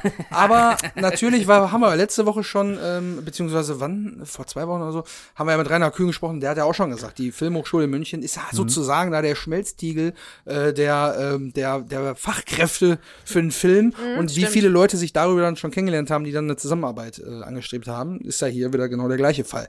Also vielleicht auch nur deswegen, dass da also er hat ja in Bochum, glaube ich, Schauspiel studiert und ich nehme mal an, dass dann der nächste Schritt wäre, sich da zu vernetzen, weil da, sag ich mal, mehr so einen höheren Namen hatte. Vielleicht. Ja, Vielleicht. Bavaria Filmstudio und Genau, so weiter, ja. ne? Also ist ganz heute ja auch noch äh, mehr Fernsehen, glaube ich tatsächlich. Ja, ja. Ich glaub, jetzt versuchen sie auch wieder ein bisschen mehr Kino zu machen. Aber damals war es schon auch ein Standort, äh, wie gesagt, was ich vorhin meinte, so mit Schickeria und der Mhm. ganze äh, Luxus, äh, den die Leute da, da auch frönen, wenn man natürlich selber auch äh, gute Patte hat. Ja. Irgendwie dann macht das, glaube ich, auch Spaß da, ne? So in, Ja, in, in den. Ja, und ich 80ern meine- 90ern. ja, und ich meine, da wird Fernsehen und Film gemacht wie in, in Köln. Also München und Köln sind die zwei Orte in Deutschland, wo am meisten Film und Fernsehen gemacht wird. Mittlerweile kommt Hamburg Berlin auch, so oder? langsam um die Ecke. Nee, Hamburg ist gar nicht so viel mit Nee? Engagements. Okay. Nee. Also war zumindest vor ein paar Jahren noch so. Da sind die, da sind äh, Redakteure, die ich kannte in Hamburg, sind, muss, sind nach München gegangen oder nach Köln, ne? Weil da Mhm. Okay. sind die Jobs. Ist so. Ah, okay. Ja. Ja, und dann, dann treffen sich die beiden Ruhrgebietskinder da. Und da ist natürlich dann auch, wenn du einen Kurzfilm machst, ein studentisches Projekt, wo Ralf ja auch selber gesagt hat, da ist jetzt nicht die Kohle, das machst du dann, wenn der Drehbuch gefällt oder du dich mal irgendwie aus, ausspielen kannst, weil du eine Mhm. Rolle irgendwie lustig findest oder ja, weil du irgendwie daran glaubst an das Projekt oder du halt jemanden hast wie Peter Torwart, wie wir es ja auch öfter gehört haben, der einen einfach auf die, ähm, ja, auf die emotionale Ebene so reinkriegt. Äh, und ja, dann passt das ja mega gut, ne? dass man dann auch nicht sagt, ah, ich will jetzt hier aber einen Film im Ruhrgebietsmilieu spielen, bin aber in München an der Schule und Ja. muss jetzt irgendwie Leute dann natürlich irgendwie aus dem Ruhrgebiet noch fahrkostenmäßig alleine schon Unterbringung. Wenn er selber dann einfach nach Hause fahren kann mit seinem eigenen Auto abends, dann hast du da schon mal Fahrkosten und äh, Hotelübernachtungen und sowas gespart. Ne? Also ist natürlich auch mega geil, dass da zwei Ju- Ruhrgebietsjungs sich da irgendwie getroffen haben und gut aufeinander klargekommen sind. Da haben wir ja auch noch mal ein bisschen mehr zu, was dieses Ding ist, äh, dass Peter und er sehr gut befreundet sind da mittlerweile auch und wie das dann so am Set gelaufen ist. Da können wir jetzt mal ein bisschen Cliffhanger-mäßig ein bisschen hängen lassen, Ja. dass er noch mal dran bleibt, dran, äh, ja. auch über das Outfit, äh, den Trainingsanzug und so weiter. Da sind wirklich noch ein paar Schmankerl dabei. Aber ich Also- schiele gerade so mit einem Ja, Auge ja, hier schon auf deswegen, die deswegen. Uhr. Ai, Also es ai, ist ai, so, ai. nur damit ihr es Bescheid wisst, diese, was ihr gehört habt jetzt von Ralf Richter, war ungefähr, äh, war weniger als die Hälfte von dem, was wir gesprochen haben. Wir haben nämlich 20 Minuten gequatscht und äh, da werden wir euch natürlich nach und nach immer mal wieder ein paar kleine Schmankerln rüberreichen, um mal Und wie es so war, ich habe ihm, ich habe ihn als erstes angerufen, um quasi das Organisatorische so ein bisschen zu klären. Da war er noch so ein bisschen, äh, hm, na okay. Also ein bisschen, wie man es ja auch ver vermutet quasi, dass man jetzt nicht so sagt, ach ja, hier, äh, ein Interview noch irgendwie ein Interviewtermin, sondern so ein bisschen, ja, okay. Hm, ne, Wieder ne? welche, die irgendwas von Bing, Bang Boom Bang wollen. Die wollen wieder nur, dass ich was als, als Kalle hier aufspreche oder so. Genau. Ich kann mir das sehr gut vorstellen, weil Ja, ja, guck mal, klar. du bist die Kultfigur aus dem Film, dann Ne? wirst du wahrscheinlich nur damit genervt. Ne? Ja, ich nenne das, ich weiß nicht, ob es jemand anders schon so genannt hat, aber ich nenne es ähm, das Harrison Ford-Phänomen. es ist einfach Okay. Der Naja, auch, der ist Indiana Jones, der Ja. ist Han Solo und äh, Rick Deckard und wird nie wieder was anderes sein in seinem Ja, Leben. Und das stimmt, ja. Manchmal denkt man, der findet das scheiße. Aber eigentlich ist Han das Solo toll. hat er schon gesagt, also äh, ich mache nur noch bei dem Film mit, wenn ich dann sterbe. Ja. So, genau, aber ähm, Spoiler-Alarm. Ralf Ich Richter ist halt, ist halt äh, der große Kalle Grabowski Ja. und äh, ja. Und, äh, dann habe ich halt gesagt, ja, sind ja nur diese Fragen und dann dachte ich schon so, hm, na, das wird dann so ein kurzes, knappes Ding. Äh, Betsy hat dann den eigentlichen Anruf gemacht und wie es dann so ist, ist natürlich auch der Charme. Der äh, weibliche Charme. Der weibliche Charme. ja der, der Ralf, der war in Plauderlaune. Ja, wenn man dann einmal anfängt, wenn man diese Fragen, die man sich vorher aufgeschrieben hat, dann durch hatte, dann hat man einfach nur so ein bisschen gequatscht. Das, Ja, das äh, war richtig schön. Ja, aber guck mal, der Ralle ist nett, wir sind nett. Da haben sich doch wieder zwei gefunden. Ja, ja. Ihr seid nett und nächste Ja, Woche und- sind wir alle genau, zusammen mit Und wir sind alle gemeinsam. Genau. Also wirklich ganz, ganz lieben Dank nochmal hier an Ralf Richter für die ganz lieben äh, äh, Nachrichten beziehungsweise für das nette Telefonat. Da haben wir ja noch viel mehr davon. Da werden wir euch nochmal so ein bisschen mal so ranfüttern hier, so peu à peu. Äh, ich würde an der Stelle jetzt erstmal sagen, danke, dass ihr so lange durchgehalten habt. War ja doch eine ganze Menge. Aber wir haben auch richtig viel erfahren in der Folge. Super geile Infos. Äh, danke fürs Zuhören. Ich würde mich freuen, wenn ihr nächste Woche wieder einschaltet. Bis dahin, macht's gut, bleibt gesund und äh, ja, ich würde sagen, ja, mach's Gucci, ne? Hat er ja schon mal gesagt. Das ist immer ein Klassiker. Ja, ihr Lieben, vielen Dank fürs Zuhören. Ähm, seid auch nächste Woche wieder dabei. Vietnam. Bis nächste Woche. So, das ist ein Wort. Jetzt gehen wir erstmal einsaufen. Wünsche ich einen schönen Tag. Wenn irgendwas ist, ruf einfach an.